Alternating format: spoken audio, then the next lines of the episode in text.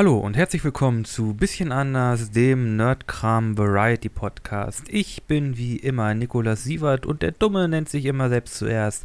Aber ich bin ja nicht alleine, Florian ist auch noch da. Sag Hallo. Er ist der Quisatz Haderach. der Watt für ein Watt. Äh, dies und mehr erfahrt ihr nach dem Intro und wir sprechen dann über Dune, den Film von 1984.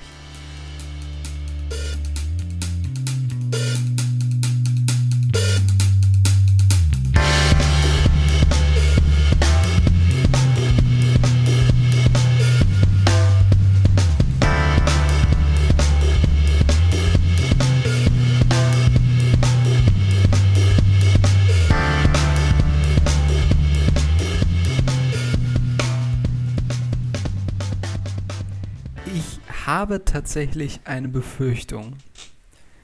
Eine Befürchtung, die, die dich anbelangt. Mich? eine Befürchtung, ja. Nämlich, ich habe so im Gefühl, also ich bin mir nicht ganz sicher, du hast ja ich ja ganz kurz schon zu dem Film ge geäußert, über den wir heute sprechen werden, aber ich habe so im Gefühl, dass dir vielleicht der neue Film nicht gefallen könnte, weil du sehr äh, viel Herz für den alten Film hast. Ähm, aber vielleicht äh, täusche ich mich ja auch. Ich bin gespannt. Also es geht, also es geht um Dune, um, also um die Dune-Verfilmung von 1984, eine Verfilmung, die ich in Aspekten mag, aber auch in, die auch, aber in vielen Aspekten auch ein bisschen sehr schwächelt. Also ich glaube, deine Befürchtung wird nicht wahr werden. Okay, ähm, ich meine, wir kennen ja auch noch gar nicht die neue Verfilmung, von daher ist es ja bisher noch offen. Äh, genau, wir haben uns nämlich gedacht, äh, Dune ist ja jetzt schon am 15. offiziell, glaube ich, in Deutschland rausgekommen für die ganzen Journalisten. Mhm, schon wieder ein gestern, paar Tage früher, wenn wir was das mich aufnehmen. irgendwie ärgert, aber ähm, toll. Egal. In jedem Fall, der neue Film ist draußen und wir haben uns gedacht, bevor wir wirklich jetzt in den neuen Film reingehen werden, was wir auf jeden Fall tun werden, schauen wir uns doch noch mal den alten Film an, beziehungsweise es gibt ja mehrere Verfilmungen, aber ich glaube, der von David Lynch ist wohl einer der bekanntesten Verfilmungen. Es gibt ja dann noch eine Serie, die versucht worden ist zu produzieren, aber darüber weiß ich relativ wenig. Äh, genau, aber wie Nikolas das schon gesagt hat, wir unterhalten uns heute über Dune, der Wüstenplanet Arrakis, wenn man so will, ähm, von 1984. Genau, den Film von David Lynch in der Hauptrolle Rolle äh, Kyle MacLachlan und äh, generell ziemlich gute Namen dabei für, für die Zeit. Wir haben noch äh, aus Deutschland Jürgen Prochnow. Äh, aus irgendeinem Grund haben wir Sting von der Band Sting dabei. Stimmt. Und Captain Picard. Ja, Patrick äh, Stewart. Stewart. Ja. ja. Das, äh, Als Gurney Halleck. ich muss sagen, das hatte ich gar nicht mehr so firm. Ich muss sagen, das ist ein, ein zum Teil sehr komisches Casting. Ja, muss ich auch sagen. Also, da also sind ich Schauspieler in der Rolle von Gurney ja. Halleck gesehen irgendwie. Da sind Schauspieler dabei, bei denen ich gesagt hätte, ja, ist der wirklich oder ist die wirklich die ideale Person für diese Rolle? Oder gibt es da vielleicht noch jemand geeigneteren? Ja, das äh, ist, ist zutreffend. Für andere Personen passt es schon eher, aber es gibt einige Besetzungen, die mich auch verwirrt haben oder wo ich auch gesagt hätte, okay, den hätte ich jetzt vielleicht anders besetzt. Da bin ich dann auch ehrlich gesagt gespannt auf den Vergleich, den wir dann später noch äh, ziehen werden. Also, wenn wir den anderen Film gesehen haben, dann können wir ja die Charaktere miteinander vergleichen. Die Charaktere sind ja ähm, gleich. Nee, nee, ja, sorry, ich meine der, das Schauspiel. Ach so, so ja, das, die Schauspieler die, und, kann man dann vergleichen. Und den Cast. Ja. genau. genau. Aber ob, ob, die da eine bessere Besetzung hinbekommen haben. Genau. Wir, wir werden sehen. Aber äh, vielleicht einmal über alle, die Dune, Dune nicht kennen. Äh, das ist eine Science-Fiction- äh, Geschichte, original geschrieben von Frank Herbert, irgendwann in den 70er Jahren rausgekommen, mehrmals verfilmt. Äh, und vielleicht für alle, die die Geschichte nicht kennen, hört unseren Buchclub, wo wir über Dune sprechen. Ausführlich. Äh, genau, sehr ausführlich sehr, zum Teil. Sehr, sehr ausführlich. Aber jetzt vielleicht nochmal kurz der Abriss. Ähm, es ist das Jahr 10.000 irgendwas und die Welt, die, die, äh, das wichtigste, die wichtigste Ressource, die es im galaktischen Imperium gibt, ist das Spice, weil das ermöglicht Leuten zwischen dem Planeten hin und her zu reisen. Und dieses Spice kommt von einem einzelnen Planeten und es gibt einen Komplott, einen politischen, gegen einen, ähm, ähm, gegen einen Lord, äh, Duke Leto Atreides, äh, welcher ausgeschaltet werden soll, weil der immer beliebter wird. Und äh, es gibt dann ein Ränkespiel, wo er nach Arrakis kommt und dann aber auch vom Imperium und von seinen Erzfeinden den Harkonnen überfallen wird und getötet wird. Und Paul, der Sohn des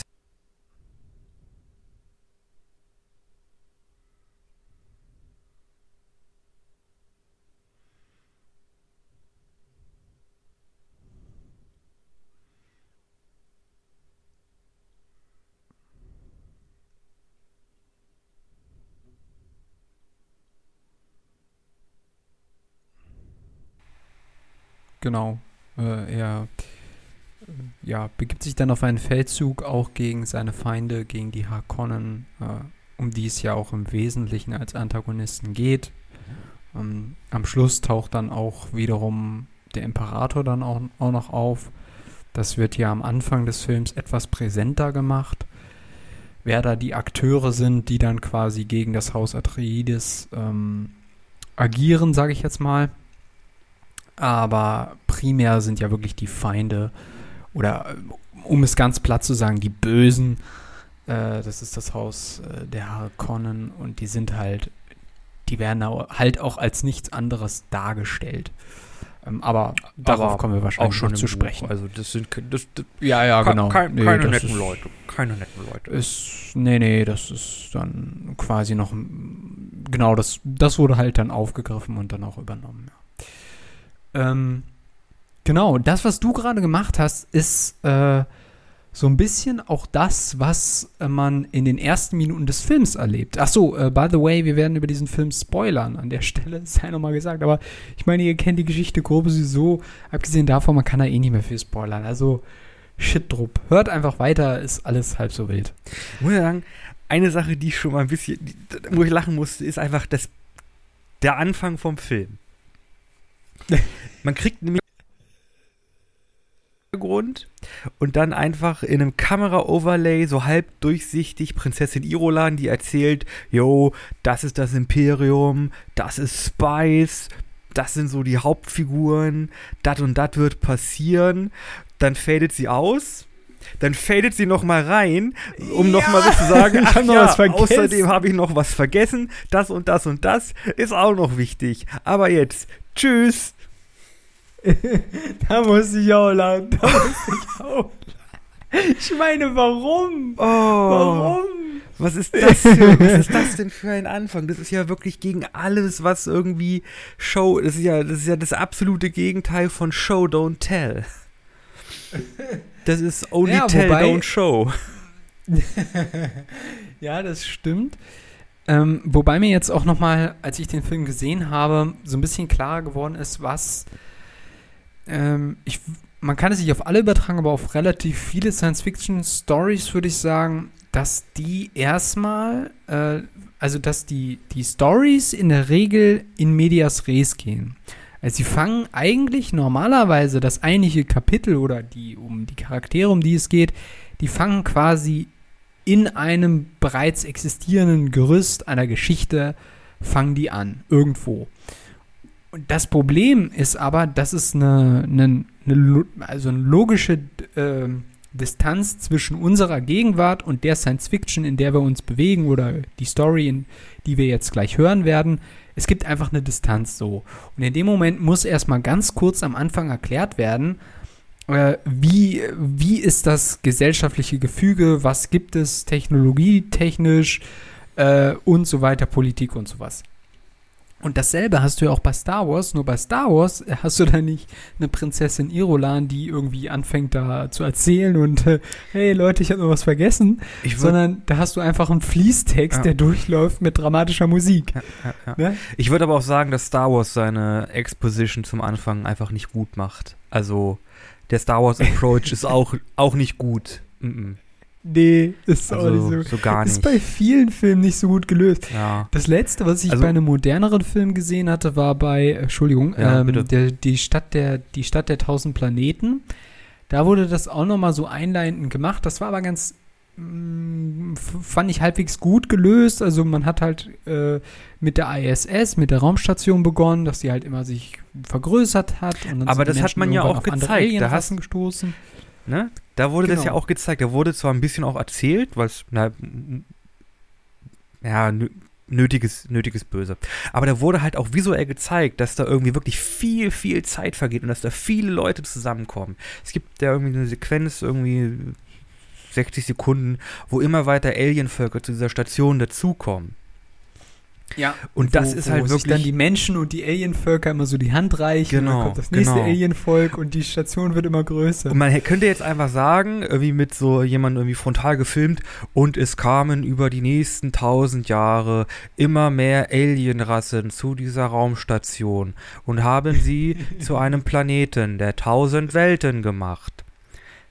Ne, das wäre halt jetzt dieses einfach so auserzählen. Und da war es halt wirklich 60 Sekunden, okay, äh, immer so dieselbe Szenerie, ähm, äh, Alienvölker, Menschen, Alienvölker, Menschen, Menschen sind älter, Alienvölker, Menschen sind auch immer noch die gleichen, aber wieder älter. Und die zeigen einfach, dass da Mhm. immer mehr Leute dazugekommen sind. Ja. Das, äh, wie gesagt, das geht schon ein bisschen besser auf und du hast völlig recht. Ähm, das ist bei Dune wie auch bei Star Wars nicht ideal gelöst. Nee. Eher schlecht. Ähm, was ich aber interessant fand, und das habe ich auch während des gesamten Films gemerkt, ich hatte das Gefühl, im Gegensatz zu der Äußerung, die du vor der Folge gemacht hast, nämlich, dass die David Lynch viel reingeredet haben, hatte ich eher das Gefühl, er hält sich sehr stringent an dem, was im Buch stand.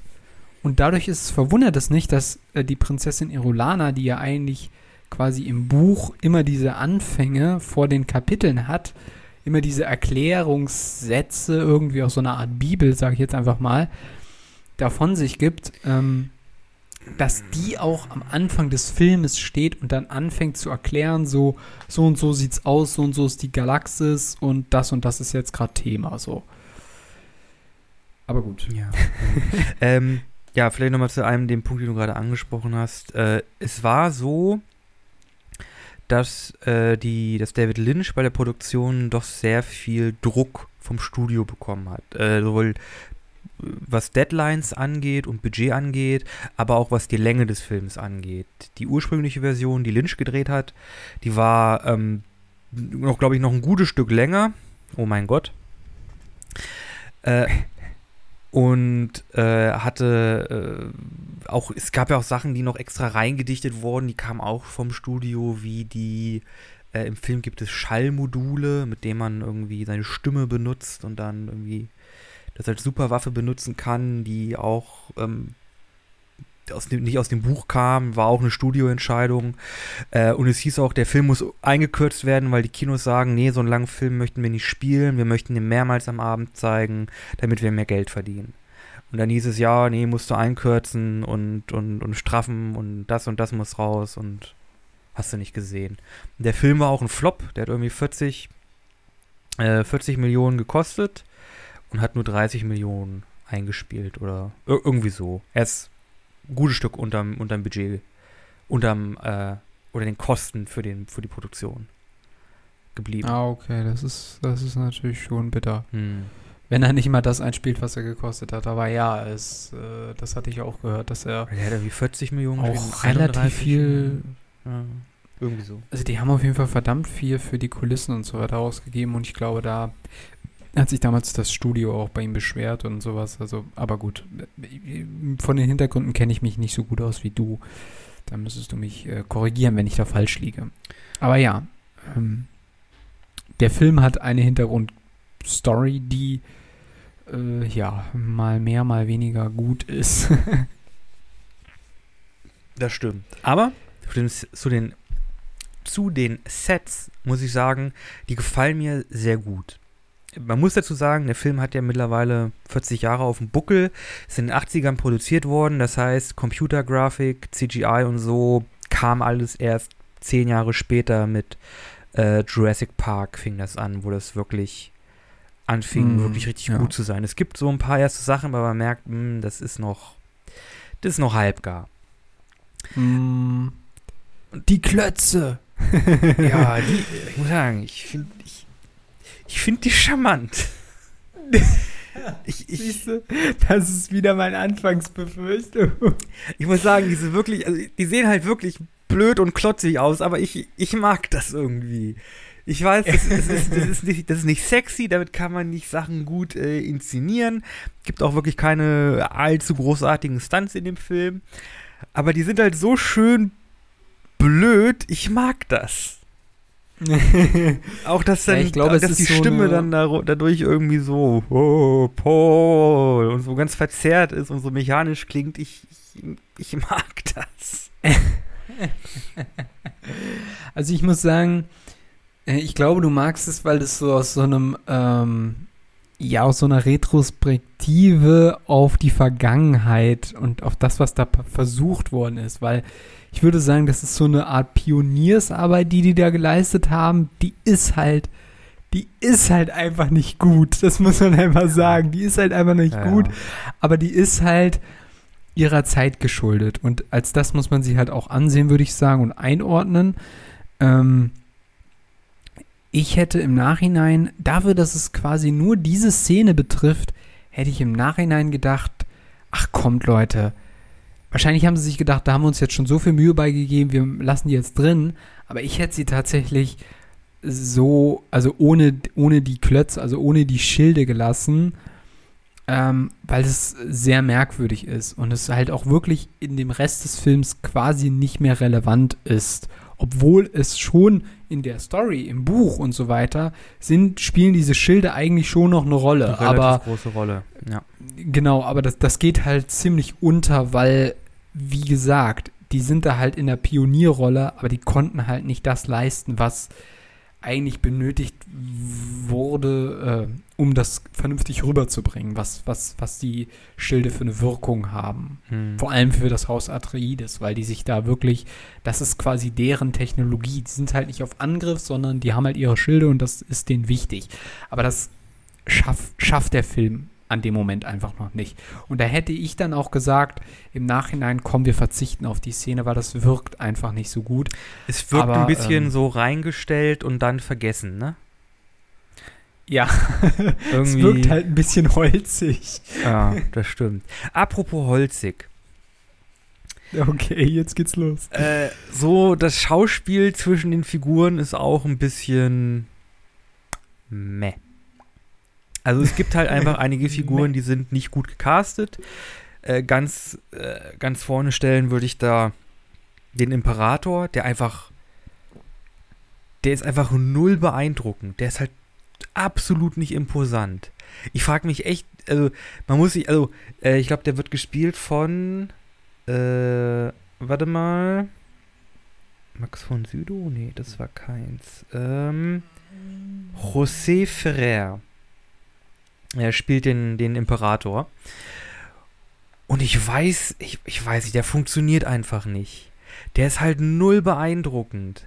Der wirkt halt wirklich einfach wie so ein Typ, den sie da einfach hingestellt haben. Und Gutes.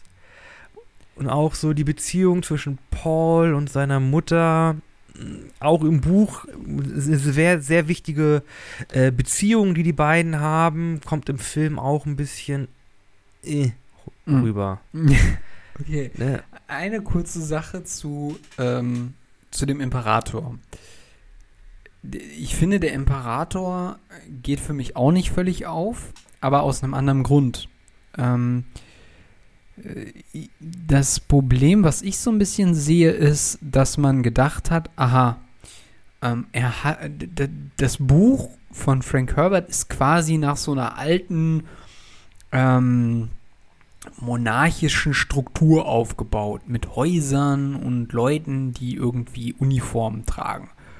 Und das sind dann halt auch wirklich quasi vor allem das Haus Atreides und halt ein paar Leute, wie gesagt, der Imperator und ein paar Leute bei seinem Hofstaat, die sehen halt aus wie Aristokraten, deutsche Aristokraten im 18. Jahrhundert oder so, mit solchen Uniformen. So, so sehen die halt für Also, mich aus. Und Preußische Uniform, so Militär, ja, Uniform, ne, irgendwie mit- sowas in der Richtung. ne, bla blank gewichsten Stiefeln und so. Und das ist halt dann in dem Orden. Moment, habe ich mir halt dann so gedacht, Leute, das ist ein Science-Fiction-Film. Klar ist das irgendwie Monarchie, aber die Kleidung hat sich ein bisschen auch verändert. Aber Flo, also das steht auch, natürlich ist das Science Fiction. Hast du nicht die fliegenden Lampen gesehen? ja stimmt, die, die fand ich geil. Die waren ziemlich ich cool. gedacht. die waren ganz schön fancy. Die waren, die waren fancy. Da habe ich auch gedacht, wenn das immer mal bei Ikea kommt, dann kaufe ich Also, mir so eine. fliegende Goldschwanlampe? ja, auf jeden Würde ich Fall. In den Warenkorb, aber Ja, sofort. irgendwie eine dahin, eine dahin. Ja. Vor allem, stell dir vor, die würde dir immer so folgen, dann müsstest du nie mehr Licht an, Licht ausmachen oder du müsstest nicht mehr, du würdest voll Strom sparen und so, weil immer an dem Punkt, wo du gerade bist, ist es hell. Das wäre voll praktisch. Oh yeah. Egal. okay, nochmal zurück. Also, deutsche Aristokraten ähm, Ja, oder Kostüme. ähm, das ist halt an der Stelle so ein bisschen für mich verfehlt irgendwie. Und das hat man sich irgendwie auch bei der Rollenbesetzung gedacht und beim Imperator auch.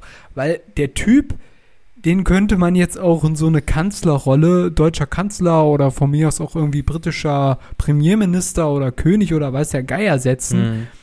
da würde der komplett aufgehen. Aber das ist halt immer noch, wie du selber sagst, oder wie wir jetzt selber gerade festgestellt haben, das ist halt Science Fiction und da ist er irgendwie ein bisschen eine Fehlbesetzung. Das, Ja. ja. da hätte man sich auch Ja. vielleicht so ein bisschen gehässigeren. Ein bisschen, ja, irgendwie so ein bisschen gewünscht. hinterfotziger, irgendwie so ein bisschen, ein bisschen Ränke. Also vielleicht nicht ganz so Ränke. schlimm wie die Harkonnen. Die Harkonnen waren mir fast ein bisschen too much. ja, aber der, der, der Aber Imperator im Buch, der ist ja halt wirklich schon einer so, der, der will halt an der Macht bleiben. Komme, was da Ja. wolle. Da hätte ich mir auch vielleicht noch einen älteren oder so, so, so einen gehässigen Kreis oder sowas vorstellen können. Irgendwie. Auch die ehrwürdige Mutter, die hätte ruhig auch noch ein bisschen älter sein können, so eine alte Omi. Ja, das auch. Wobei Aber ich sagen muss, die Kostüme der Benny Gesserit, die fand ich richtig cool. Die, Ja, sehen die halt richtig gehen auch. abgespaced aus. Die sehen halt wirklich aus wie irgend so ein ähm, irgendwie Cyber, äh, nee, nicht Cyberpunk, irgendwie so ein Science-Fiction-Kult, irgendwie komplett, äh, komplett kahl rasiert und dann diese, diese schwarzen irgendwie Hauben, die sie aufhaben. Das war schon richtig cool. Das hat mir gut gefallen. Das ist auch, das fand ich tatsächlich auch, dass das aufgegangen ist. Äh, am Anfang hat man ja auch noch so eine kurze Szene, wo diese Raumfahrergilde kommt. Und diese Kostüme fand ich auch im Verhältnis zu, zu dem Imperator wesentlich besser an Science Fiction angelegt als diese der Rest. schwarzen Mäntel. Ja, ja, und dann drehen sich auch nochmal alle um und alle Glatze rasiert und so. Also da, Und die- das ist schon ein bisschen Die sehen, die sehen dann. auch echt, die sind auch, also es gibt ja nochmal eine Szene, da, sieht man die da auch in, ähm, in näher. Die sehen halt auch echt nicht lecker aus. Ne? Denen läuft der Schnodder auf, aus der Nase, der Kopf verformt sich. Irgendwie zwei Leute sind immer mit Besen dabei, weil der Tank des Navigators irgendwie, äh, irgendwie Schleim absapscht und die sind da immer am Putzen hinterher. Das ist schon richtig geil und auch ein bisschen eklig, aber schon richtig geil. Auch der Navigator, das war ja so eine, ähm, so, so ein- Modell, das sie gebaut haben, das einfach mechanisch bewegbar war. Äh, Mhm. Das sah halt richtig abgefahren aus. Das hat mir sehr, sehr gut gefallen. Da habe ich tatsächlich auch noch mal eine Frage an dich, weil ich das gar nicht mehr im Kopf hatte. Ich hätte immer Wurden im gedacht, Buch im Buch, gezeigt. ja, im Buch waren noch ganz normale Menschen, die, die, die da, die, die das geflogen haben. Das waren noch keine Aliens. Nein, nein, Da die das mutieren. in Nein, das sind Menschen, aber die äh, sind durch das sich verändert. Ach so, Ja, okay, ja. krass. Wow, okay. Ja, die haben sich da 4000 Jahre lang mit irgendwelchen psychedelischen Superspace-Drogen zugedonnert. Ach, das verlängert auch noch das Leben oder was? Okay, das war mir jetzt nicht so klar. Okay. Äh, da ist einiges an mir durchgerutscht. Aber das ist auch nicht so Thema, das muss man auch sagen in dem Buch. Ja, Äh, stimmt. Das passiert auch viel nebenher. Ja. Ähm, genau. Äh, wir waren ja eigentlich noch bei dem Thema, wie sind die Beziehungen und wie ist der Cast und ob das alles so passt. Wie fandst du denn die Besetzung von Lady Jessica? Ich fand die eigentlich ganz okay. Das ist ja von Frances Anise. Genau. Nee, Äh, doch. Fran nee, Francesca Anis. Francesca. Okay. Genau. Ähm, fand ich gut, hat sehr gut gepasst. Ähm, allerdings hatte ich ein bisschen Probleme mit, mit dem Schauspieler von Paul, äh, Kyle MacLachlan. Kennt man unter anderem auch, glaube ich, aus Twin Peaks. Äh, hat öfter auch dann mit David Lynch zusammen.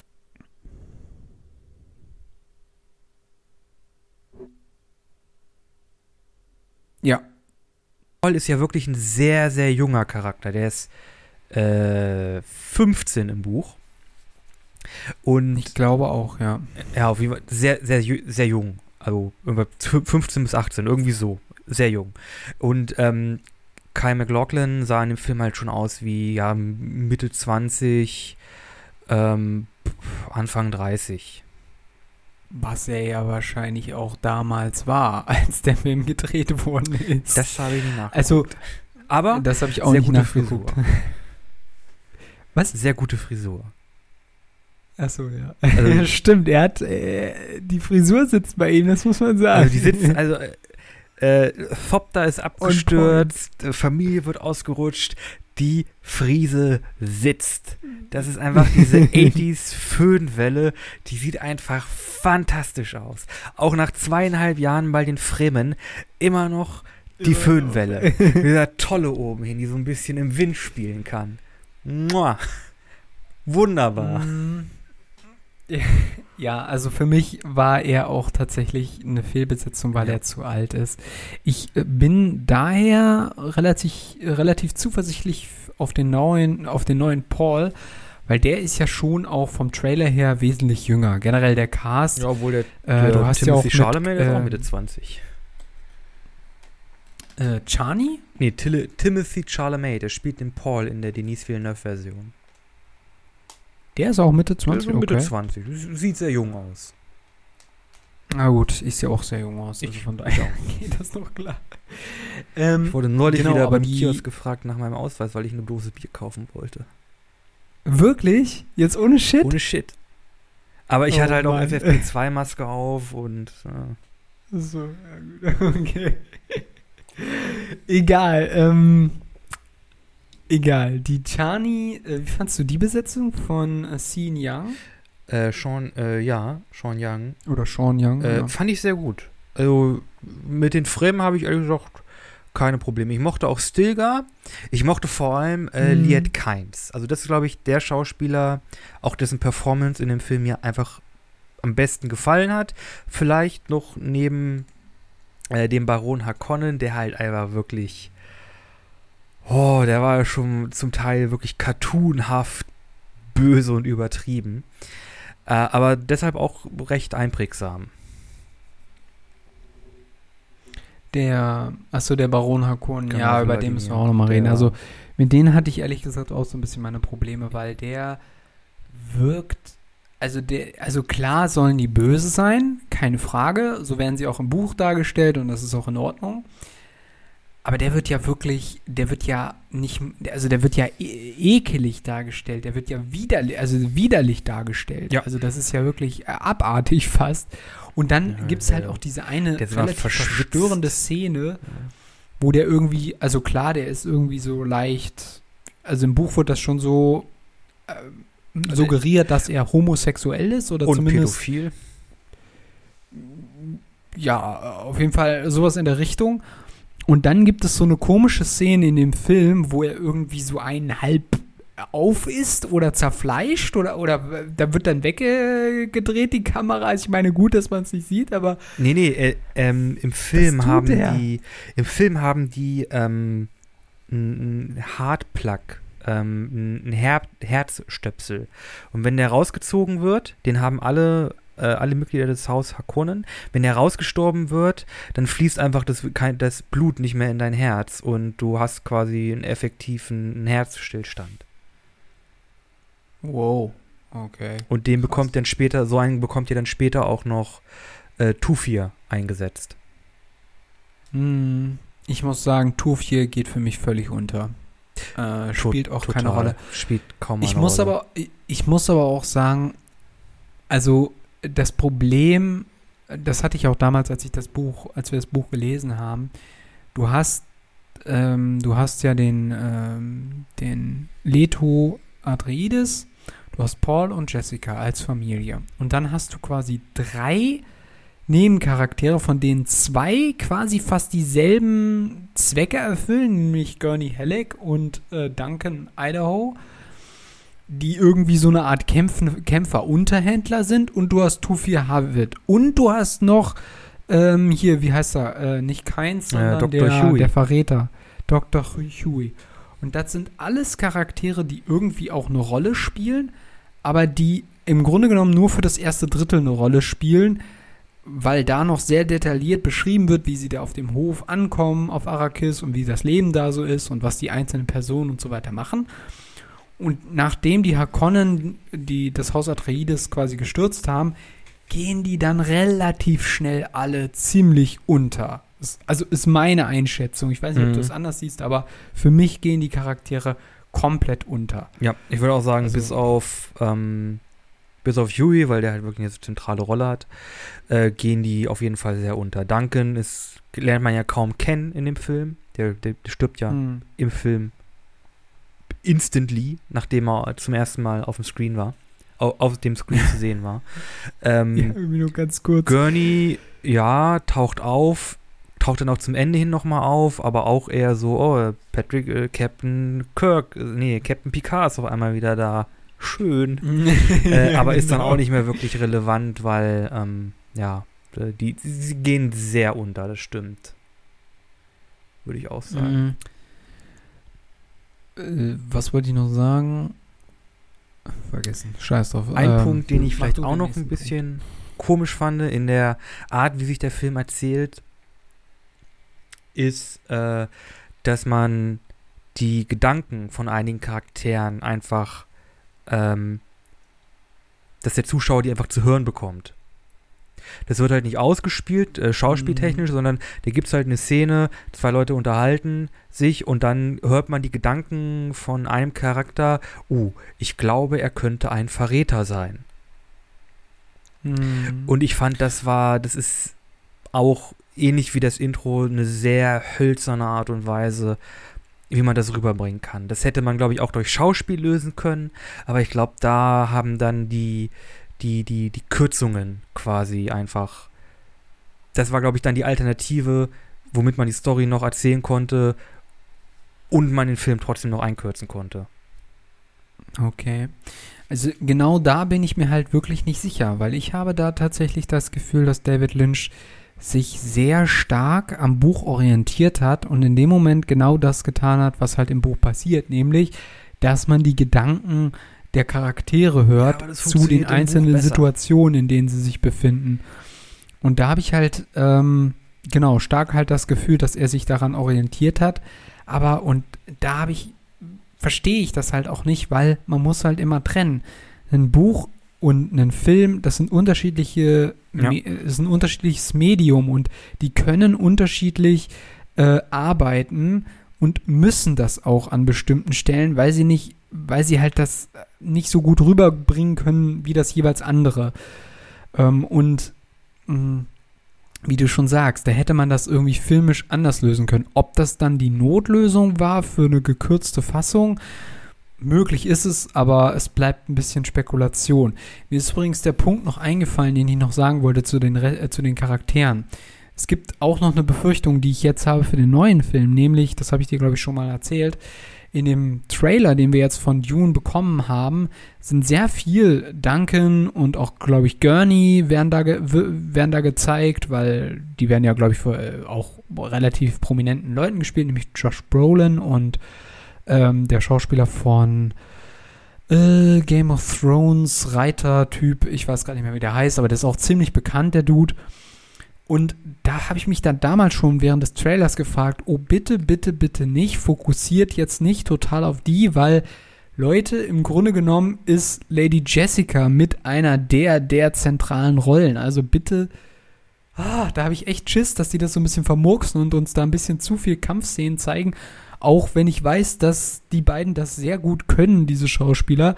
Und auch wenn das wahrscheinlich sehr geil aussieht. Aber Leute, da, da, basiert halt nicht so der Fokus in der Story drauf. Also, ah, ich bin gespannt. Da bin ich auch drauf gespannt. Aber ich glaube, dass wir einfach diese Ankunft, ich glaube einfach, dass in dem neuen Film auch die Ankunft auf Arrakis ein bisschen länger ausfallen wird. Und wir halt dann auch die Szene mit dem Atrium und dem Hunter Seeker bekommen und dann auch äh, Duke Leto, wie er da versucht, alles zusammenzuhalten. Ich glaube, das wird einfach ein bisschen ausführlicher. Und da spielen ja dann auch Duncan und Gurney und Tufia noch eher eine Rolle und auch Huey, dass einfach der Part ausgearbeitet wird und dann man dadurch wahrscheinlich die Charaktere dann auch besser kennenlernt und die ein bisschen mehr miteinander agieren können und die Beziehungen klarer werden.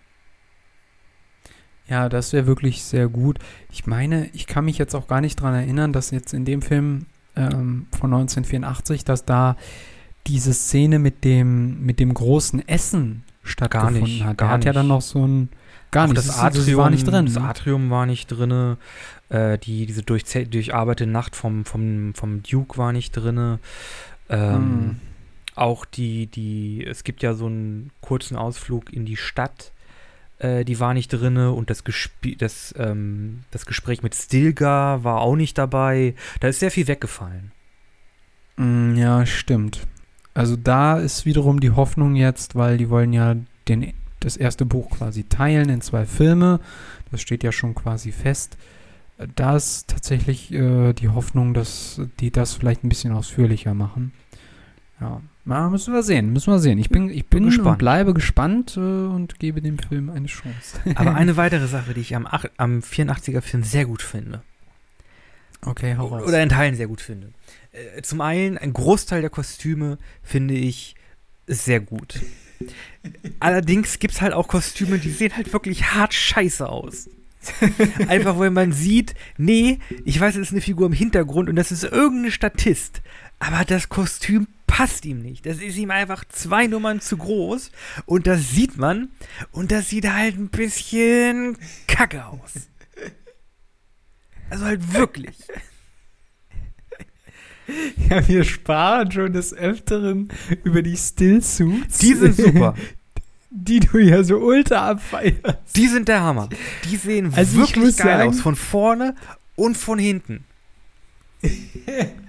Aber ich muss sagen, hm, ich finde das immer noch, äh, also im Direkt, also gut, ich muss es jetzt nochmal in dem Hauptfilm sehen, wenn der jetzt rauskommt, aber im direkten Vergleich habe ich das Gefühl, die haben jetzt für den neuen Film die nicht ganz so proper gemacht, wie das jetzt in dem alten Film so war, weißt du? Also nicht ganz so Michelin-Männchen-mäßig im übertragenen Sinne. Äh, und ein bisschen schlanker gemacht. Ich finde, das ist noch okay. Aber ah. du kannst dich gerne weiterhin über die neuen Stills. Nee, ich meine, also jetzt aus diese 80er Jahre Kostüm der, der, dieser Destillieranzüge, der Stillsuits, der sieht halt wirklich geil aus. Der sieht halt wirklich aus, als würden da ähm, Röhrchen lang verlaufen und da sind irgendwie verschiedene Ebenen, die die Feuchtigkeit aufnehmen, dann aufeinander geschichtet. Das, das, das nimmt ja dann auch Platz ein, das muss ja irgendwo gespeichert werden. Und die Schläuche, die da lang führen, ja, da glaube ich dann, ja, wenn die sich bewegen, dann pumpt das da irgendwie das Wasser aus den, aus den Speichern und bewegt sich dann. Das sehe ich halt bei den neuen nicht. Die sehen halt aus wie Gummistrampelanzüge. Ah, es ist halt, es ist halt, ist halt traurig. Auch übrigens die Szene, wo dann Paul dann, äh, Keins und Paul aufeinandertreffen und äh, dann so, oh, ihr müsst den Anzug richtig justieren, sonst funktioniert er nicht. Hast du so einen Anzug mm. schon mal mhm. getragen? Nein, noch nie. Ich dachte, es hätte sich einfach richtig angefühlt, ihn so anzulegen. Ja. Und er ist auch richtig angelegt. Oh, das ist immer noch eine tolle Szene. Ja, aber dann auch wieder in Gedanken, dass er das sofort wusste. Ja, er könnte es Gedanken. tatsächlich sein. oh mein Gott. Ja, also, hm. Aber zu den. Kostümen noch so ein Punkt. Diese Soldaten vom Haus Atreides, also nicht jetzt die Fremden, sondern wirklich diese Soldaten, die sehen halt aus wie aus dem Bürgerkrieg Ja. von sind bei den Amerikanern diese äh, diese beige-grauen ähm, Nee, die sehen aus ja mit wie, so Cappies oder so also Die sehen aus wie Kavallerie aus dem Ja. Afrika, aus Afrika im Zweiten Weltkrieg. stimmt ja ja ja Ist halt auch, Ist- mh, Oh. ja, okay. Militärisch ist das schon einigermaßen real, aber es ist halt nicht wirklich, es ist, äh, ja. wie fandst du äh, wie fandst du die Zigarren Welche Zigarren? die Raumschiffe, wie fandst du die Raumschiffe? Die fand ich, also, ah ja, hm, generell, Raumschiffe, geil. Diese, diese kleinen, diese kleinen irgendwie ovalen Mandeln als Transportschiffe, diese langen Zylinder als, als Raumschiffe, die als einfach als, als, als Einlass für die anderen kleineren Raumschiffe einfach einen fucking riesen vergoldeten irgendwie Bilderrahmen an der Seite Ja, haben, wo das- die alle reinfliegen. Das ist so, das will ich. Das ist richtig weird und abgefahren und ein bisschen komisch und aber Science Fiction und ja, natürlich haben die das, denn die Space Gilde, die, die, die Raumfahrtgilde hat halt Okay. Schotter ohne Ende. Natürlich haben die, haben die einfach einen Eingang, der aussieht wie ein Blattgoldbilderrahmen. Natürlich haben die das. Fand ich super. Auch generell äh, die, die Landeplätze, wo dann die, die, Truppen aussteigen und so und da der Rauch runterkommt oder äh, hier der Harkonnen-Planet mit seinen Blitzen und dem Nebel und dem komischen, dieser Silberkugel mit einem Mund, wo schwarzer Rauch rauskommt, das fand ich richtig geil. Denn das war einfach scheiße weird. Und ich mag das. Und man sieht, das sind Modelle und Matte Paintings und keine äh, 3D-Modelle, CGI-Dinger. Das ist halt charmant. Und ich weiß, das ist mittlerweile ein bisschen altbacken und sieht halt auch nicht mehr super frisch aus, aber ich mag das. Ja. ja, also das äh, muss man, glaube ich, einfach mögen. Wobei ich sagen würde, das, was man jetzt zumindest in den Trailern zu dem neuen Film an Raumschiff gesehen hat, äh, bleibt ja so ein bisschen kubistisch, so ein bisschen, äh, wie, äh, wie hast du das mal genannt, so fundamental, nee, wie heißt denn das? Äh, Ach, diese, brutalistisch, genau, so ähm, ganz rudimentär, nicht so mit ultra den, den Geschütztürmen, sondern mehr so eckig und klobig und kantig. Im Weltraum gibt's, im Weltraum musst du nicht aerodynamisch bauen, da gibt es keine Luft. Genau, nicht so diese, nicht, nicht so diese Mon Calamari-Kreuzer da aus Star Wars. Ähm, äh, ja, also genau, äh, ich fand die Zigarren, ja, also ich fand sie ein bisschen lustig eher.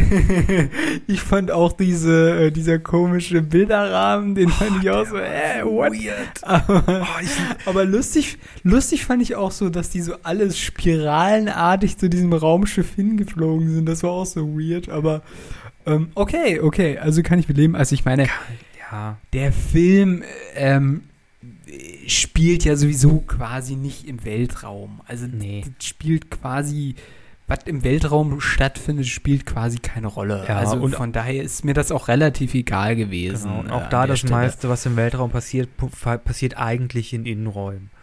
Also es, Ja. es ist, ist kein, gibt es jetzt keine ähm, Raumschiffschlachten oder so. Deshalb, ja, kann man, kann man auch drüber hinweg gucken. Okay, kommen wir mal zu dem nächsten größeren Ding. Wie fandest du die Würmer? Die fand ich richtig cool. Ich mag dieses, dieses Design mit den drei Flappen, aber man merkt auch bei denen, das waren, es, es gab halt, Computergrafik war halt nicht, man merkt, das waren Modelle. Das sieht man.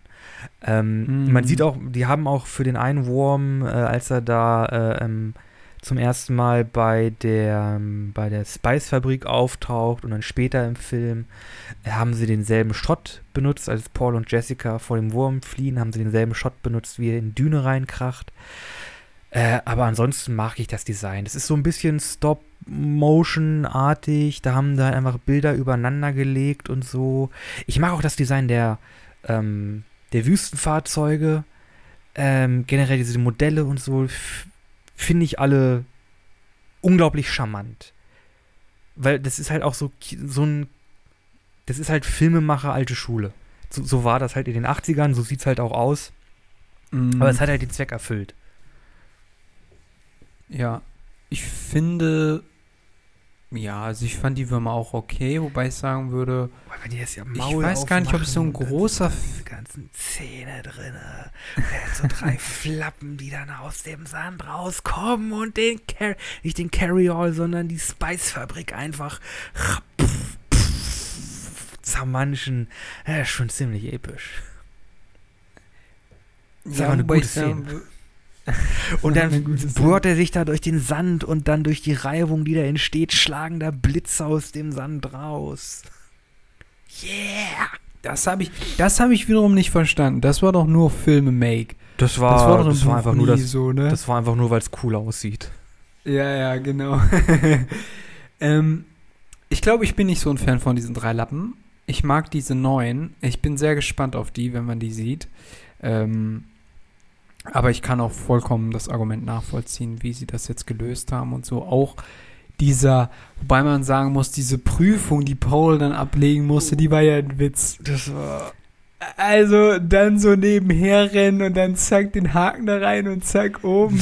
Und dann sieht man, was Sorry Leute, also das müsste ein wirklich noch dramatischer. Das ist halt einfach ein Standbild von dem Schauspieler, wie er da hängt. Und das wandert einfach vom unteren Ende des Bildschirms nach oben. Und dann wird da noch so ein bisschen Sand von links nach rechts geworfen, dass es aussieht, als würde es sich bewegen. Ach, das war. Äh, das war schön. Okay. Ja. Also, ja, wie gesagt, also da müssen sie irgendwie mehr, äh, da muss jetzt, da muss einfach eine Schippe draufgelegt Ja. werden, was das angeht. Vor allem, weil es ist halt einfach, das ist schon eigentlich eine dramatische Prüfung für ihn, ne? Das ist nochmal für ihn wirklich der Beweis oder vor allem halt auch, kann er der Anführer der Fremen sein oder nicht? Ja. Und dass da überhaupt nicht die Gefahr besteht in dem Moment, dass er tatsächlich von diesem Wurm verschluckt werden könnte oder sowas, was halt, wo er sich halt selber auch wirklich Sorgen macht und so, das ist halt wirklich in der Szene arg untergegangen. Mhm. Also da hoffe ich tatsächlich, dass das dann in den nächsten Filmen besser aufgegriffen wird, die Sache, weil da kann man wirklich viel draus machen aus so, aus so einer Szene. Also, ah, schade. Aber generell, die Fremen, ähm, Komm ein bisschen kurz. da müssen wir, glaube ich, ja, die waren auch ein bisschen Auch- zu kurz. Aber was mich auch gewundert hat, war äh, dieses Art Höhlensystem. Also äh, es gab ja quasi diese eine Aussiedlerhöhle, da waren sie ja wirklich in so einer Art Steinhöhle mit so einem Wasserbecken und so, das fand ich okay. Aber dann diese mega große Betonhalle, die hat mich sehr irritiert. Das fand ich passte gar nicht. Wie ja, fandest du das? ich glaube, da ist einfach das Geld, da haben sie kein Geld mehr für neue Sets bekommen. Aber ja, die, Okay. die, die, wirkt, die wirkte schon so ein bisschen, huch, wo kommt denn jetzt hier dieses Unterwasserbassin her? Das ist nicht wirklich eine Höhle, das war wirklich so ein Industrie, ähm, ja, keine Ahnung, Klärwerk-Ding. Hm. Ja. Also vor allem, weil äh, es wird ja dann noch beschrieben im Buch, wie die ganz weit außerhalb im Süden des Planeten leben. Und da stelle ich mir halt wirklich so eine Art Camps vor. So Wüstenlager, die halt da aufgestellt sind mit so Zeltstätten und sowas Hm, halt in der die leben in Richtung. Höhlen. Okay, alles in Höhlen, okay. Alle, dann, die okay. leben alles in Höhlen, weil es da kühler ist. Okay, aber dann bitte keine Betonklötze. Also dann an anderer Stelle gern, wie heißt es so schön, fundamentalistisch? Nein, ich habe schon wieder den Begriff vergessen. Brutalistisch, genau. Das kommt aber aus der französischen da. Architektur, äh, vom Brutalism. äh, und das ist irgendwie eine Ableitung von irgendwie Liebe zu Beton oder so. Oder irgendwie sowas. Okay. Ja, aber das hat für mich, für dieses Wüstenvolk hat das, ist das für mich überhaupt nicht aufgegangen. Ja. Aber es gibt noch eine Szene, über die wir auf jeden Fall sprechen müssen. Äh, vielleicht noch kurz zu den Fremen. Ja. Fremen. Die kamen halt wirklich jetzt in der Version wirklich sehr, sehr kurz. Also man hat ja wirklich kaum was von denen gelernt. Also auch gar was nichts. deren Kultur angeht. Genau, nichts über die Kultur. Du hast ja auch über, über Chani und so hast du nicht wirklich was gelernt oder wie äh, Jessica dann irgendwie zu einer, zur Priesterin wurde. Du hast ja auch nichts über die Missionaria Protectiva gehört oder dann zwischen dem Konflikt, der ja ähm, äh, Konflikt in Anführungszeichen, der zwischen Paul und, und Stilgar entsteht, als, ne, wer ist jetzt hier eigentlich der Anführer der Fremen? Das fällt ja alles komplett weg. Also die Mm, Fremen sind einfach Leute, die in der Höhle hausen und auf Würmern reiten. Ja, ja, das. Also vor allem, was ich halt schade fand, war die Beziehung zwischen Paul und Chani, weil das war so, die lernen sich kennen, zack, in der nächsten Minute küssen sie sich und liegen im Bett, so nach dem Motto. Genau, dann Smash Cut das zweieinhalb Jahre später. Genau. Aber das war halt auch und das. Ah, das geht halt echt nicht gut auf. Das muss man wirklich sagen. Und ähm, genau, die Szene, über die ich nur noch sprechen wollte, war der Drogentrip. War, Also da muss ich sagen, da hat Ja. Matrix das irgendwie besser hingekriegt. also wie sie da den Trip und wie sie auch die Treu Tr- Pauls Träume dann ähm, Hm, irgendwie inszenieren, das war auch jetzt nicht das Gelbe vom Ei. Das stimme ich dir zu. also dann halt auch äh, diese, die, diese Szene, wo sie dann diesen Skelettkörper gezeigt haben und irgendwie suggerieren wollten, äh, er befindet sich jetzt so in so einer Art Ekstase, in so einem Moment des äh, Außerphysischen, wo er irgendwie begreift, wie alles zusammenhängt und sowas. Und ich muss auch sagen, als ich das damals im Buch gelesen habe, habe ich schon damals gesagt, äh, wie heißt er? Fra Frank Herbert, du warst auf jeden Fall auf so einen Drogentrip, gibst zu. Aber Ich Ähm, glaube nicht, dass er das halt- bestreitet. es ist halt wirklich schwierig, sowas darzustellen.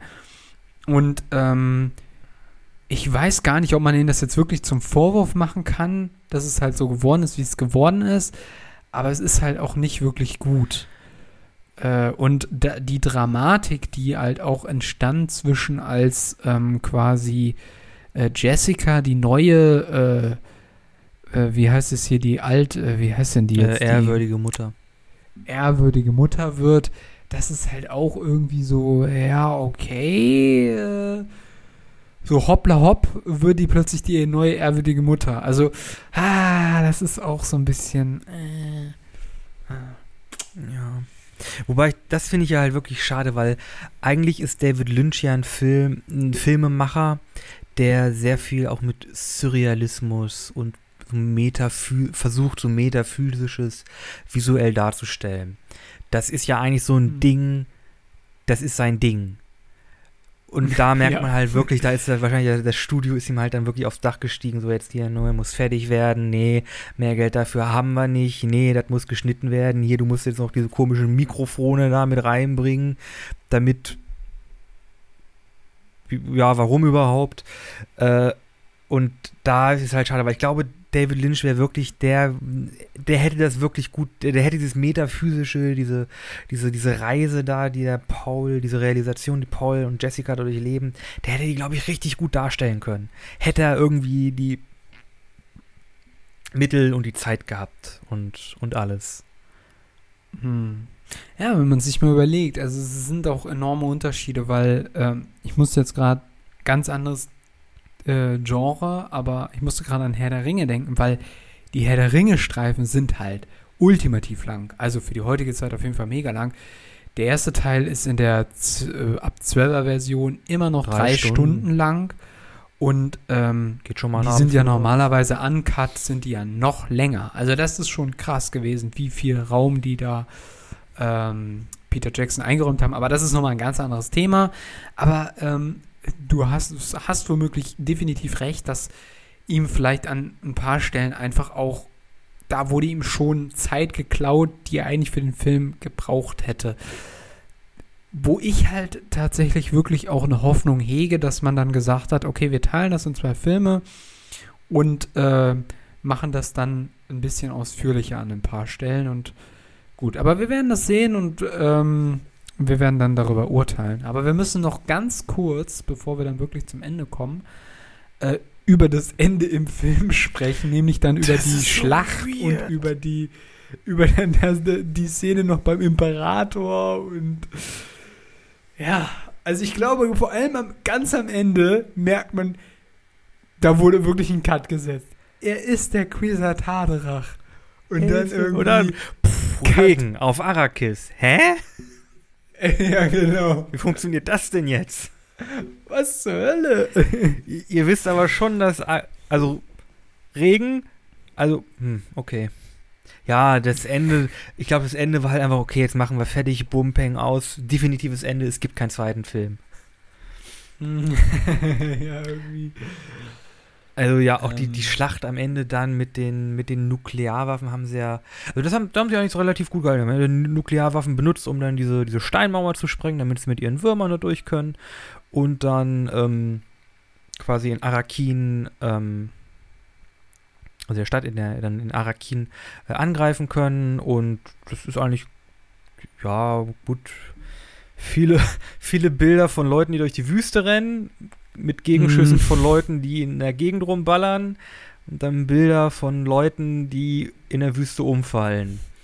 Ohne dass es da wirklich ein Verständnis gibt, wer wer ist und wer jetzt eigentlich wie getroffen würde. Und ja, das, das sah jetzt ehrlich gesagt gar nicht mal so Mhm. ich gut muss aus. auch sagen, äh, jetzt können wir eigentlich wieder ein bisschen ähm, weg vom Ende, aber ich fand Raban ist für mich auch gar nicht total untergegangen. Raban war für mich, der war auch viel zu lächerlich. Also, der hat an, an halt Stellen hat er gelacht, aber der hat halt nicht böse gelacht, so wie der ha äh, Fürst Hakonnen, sondern er war mehr so, ja, der, der ist halt irgendwie, der ist wirklich, der ist untergegangen. Ja. Fate. Auch der, der, vor allem besetzt mit Sting, der, Ah. der, der passt halt so nicht in den Film. Also der sieht halt, nee, der sieht halt, nee, der passt da einfach nicht rein. Auch in jeder Szene. aber der ist für der mich noch ein, ah, ist noch ein Tucken besser aufgegangen als der Raban, Ja, aber auch nicht schon, viel besser. Das war auch diese komische Katzenmelkmaschine da. Das war weird. Das ist Das komisch. war, da dachte ich so, heute wäre der Peter aber sofort am Start. Was ist da passiert? Was ist, warum? Warum wird diese Katze Ja, gemolken? Genau, vor allem, äh, das taucht doch nicht im Buch auf. Also, hä? Nee, auch diese Äh, komischen Schallmaschinen tauchen nicht im Buch auf. Ja, das ist auch Das so. ist- Vor allem, wo sie dann immer noch so ah machen müssen, so, warum? Äh, Ich dachte dann so, als ich den Film gesehen habe, habe ich da irgendwas überlesen Nee, während nee. des so, hä, Das waren Originalideen vom Film, aber die führen auch irgendwie zu nichts und. Ah, Ja. Ja. Ähm, Ist schon ein komischer Film. Hat tolle Aspekte, hat nicht so gute Aspekte, hat charmante Aspekte. Äh, 1A Türrahmen, ich brauche so eine Lampe. ja, genau. 1A Tür. 1A Türrahmen. Bestes Fazit.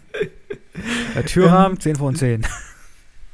Es gibt tatsächlich noch eine Szene, die für mich aufgegangen ist. Und das ist die Szene mit Aria. Oder mit Ari oder Alice. Oder wie hieß sie denn jetzt nochmal? Die Schwester von Paul. Die dann am Schluss irgendwie dem Hof von, vom Imperator richtig da auf die Kacke haut. Und so rotzfrech quasi so auch, Äh, auch gegenüber der, der, genau, Alia, äh, gegenüber der ehrwürdigen, äh, ehrwürdigen Mutter, Monster, die so richtig, tötet es. die so, Verschwinde aus Ja, meinen die- Gedanken.